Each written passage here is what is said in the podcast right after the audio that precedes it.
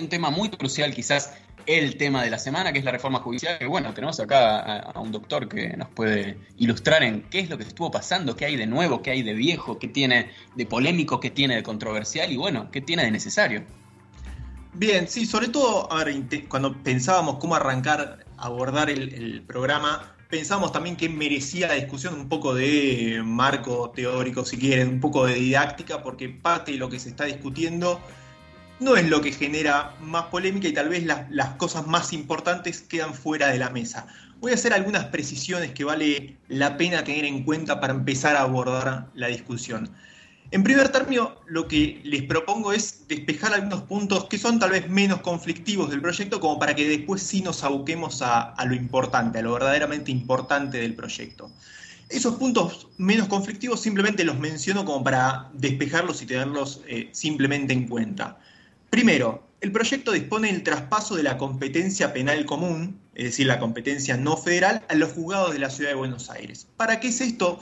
Básicamente para que los jueces porteños puedan intervenir en todos los delitos comunes cometidos en la ciudad. Es decir, un homicidio porteño juzgado por jueces porteños. Esto está bien, es un reclamo histórico de la ciudad, tiene que ver con la federalización de, o sea, la constitucionalización de la federalización de la ciudad de Buenos Aires. También podemos hacer la lectura política de que es un guiño al PRO, es cierto, pero esto eh, a priori no debería tener problemas para aprobarse. Segundo punto no conflictivo la unificación de los juzgados con competencia civil y comercial federal con los juzgados contenciosos administrativos federales. No se asusten, lo voy explicando. Es, la, es simplemente la unificación de dos tipos de juzgados para que puedan intervenir en ambos tipos de controversias y no se generen disputas sobre quién tiene que intervenir en cada caso. Siempre, ustedes saben, la justicia está dividida por temas, pero a veces hay temas que son tan parecidos que surgen problemas sobre quién tiene que intervenir en cada caso. Eh, este es un, gran ejemplo en el cual los jugadores se van pateando la pelota, no, te toca intervenir a vos, no, este tema es mío, este tema es tuyo. Para zanjar la discusión, lo que se propone es unificarlo. Esto a priori tampoco debería generar problemas. Y tercer punto no conflictivo del proyecto es que se propone la multiplicación de juzgados federales en las provincias. Esto también es importante, se toma un proyecto que presentó Cambiemos en ese proyecto de Justicia 2020 que manejaba Cabano.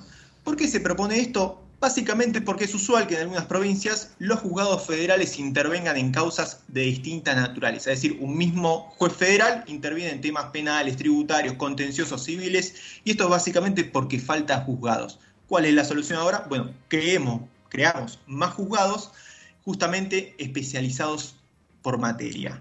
Hasta ahí lo no conflictivo. Si surge alguna pregunta, me levanten la mano. Sí, no, no conflictivo para vos o no conflictivo eh, que en el sentido de que nadie, ni siquiera la oposición, salió a, decir nada sobre eso. Primero, justamente, la oposición no dijo nada sobre eso. Hay muchos guiños, sobre todo lo de, lo de los juzgados de la Ciudad de Buenos Aires y lo del proyecto de Garabano que uno entiende que el PRO, o por lo menos Cambiemos en general, no se debería oponer, y además tampoco hay eh, conflictos desde el punto de vista académico. Eh, de hecho, son, son soluciones a, problemas que realmente existen. Sí, yo quería sumar una pequeña cosita muy chiquita de por qué nos genera conflicto el traspaso de las funciones judiciales pendientes a la ciudad de Buenos Aires, a diferencia de otros traspasos que ha habido en el pasado, que es que entiendo que se están prometiendo los recursos cosa que no pasó y generó un conflicto que todos y todas seguramente recordamos, por ejemplo, con el traspaso de la policía, entre el, tironeo de te doy, los te doy las funciones pero no te doy los recursos, bueno, ahora parecería que el gobierno garantiza con esta reforma el traspaso de los recursos necesarios también. Sí, sí, y además una breve aclaración ahí, eh, los jueces porteños que entienden en cuestiones, llamémosle penales, en realidad son delitos de baja cuantía, son casi este, controversias vecinales y contravenciones, etcétera, etcétera, eh, con lo cual simplemente lo que se hace es ampliar el marco de sus competencias. ¿Y ahí van a ser juzgados nuevos que se van a crear, juzgados penales porteños? A priori no, a priori es una ampliación de la competencia que ya tienen los propios jueces porteños. Bien, bien. Paso ahora a la parte, llamémosle sí conflictiva, por lo menos lo que suscitó la mayor atención por parte, por parte de los medios y la sociedad en general. Punto de partida, esto es importante. ¿El Poder Judicial tiene problemas? Sí, obviamente tiene miles de problemas. Desde problemas edilicios hasta deficiencia de transparencia, de celeridad, de igualdad, de vocabulario. Ustedes vayan a leer un fallo judicial, es un problema. Eso también es un problema, sí, está bien, y hay que abordarlo. Ahora, ¿el proyecto del gobierno soluciona todos estos, estos problemas? No, ni por lejos. Lo que sí busca en principio es atacar un problema bastante puntual, un problema central, que es esa llamémosle, obscenidad con la cual se tejen los vínculos entre la política y ciertos jueces que investigan delitos de funcionarios públicos.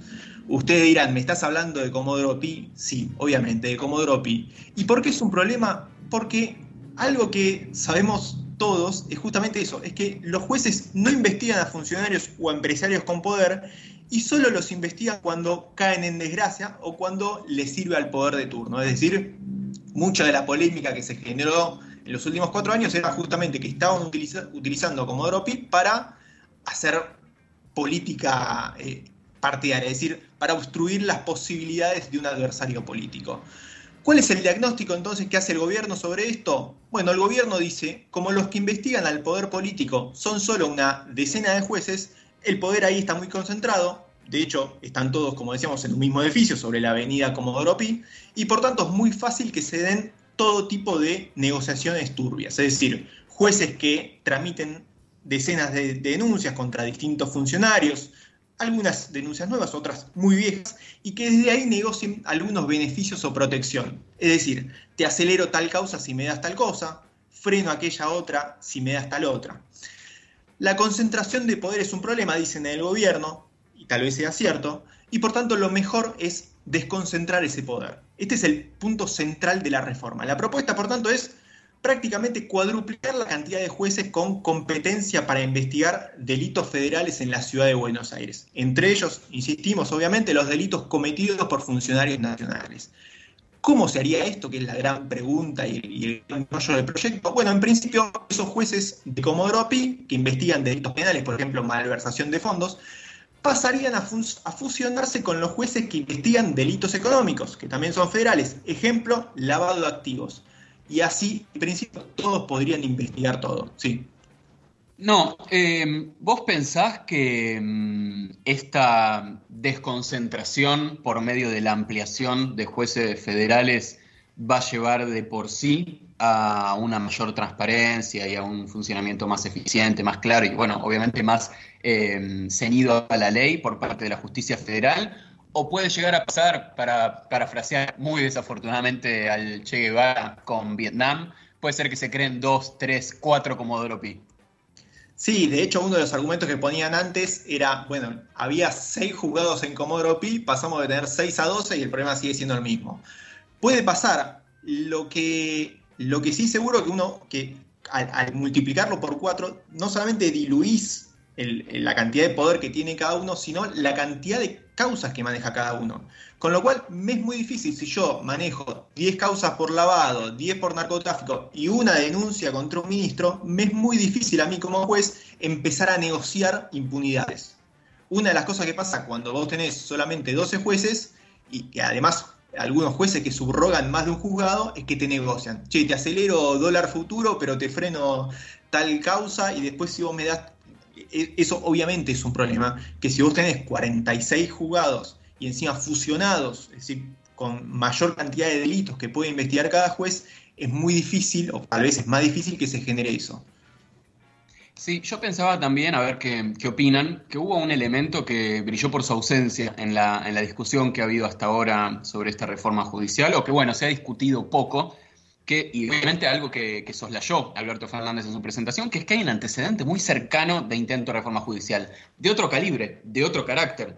Pero la llamada y muy afamada eh, democratización de la justicia del kirchnerismo en 2013, impulsado por Cristina Fernández, la Corte Suprema en su mayoría terminó declarando inconstitucional. Recordemos que fue un paquete de seis o siete leyes de reforma, a, grandes rasgos seis o siete reformas de la justicia, algunas quizás que hoy parecen menos trascendentes, pero que en ese momento tenían mucho que ver con los conflictos políticos y con cómo iba construyendo eh, el estado de situación de la política argentina, que era la limitación de las medidas cautelares y la posibilidad de la justicia de frenar eh, medidas del gobierno.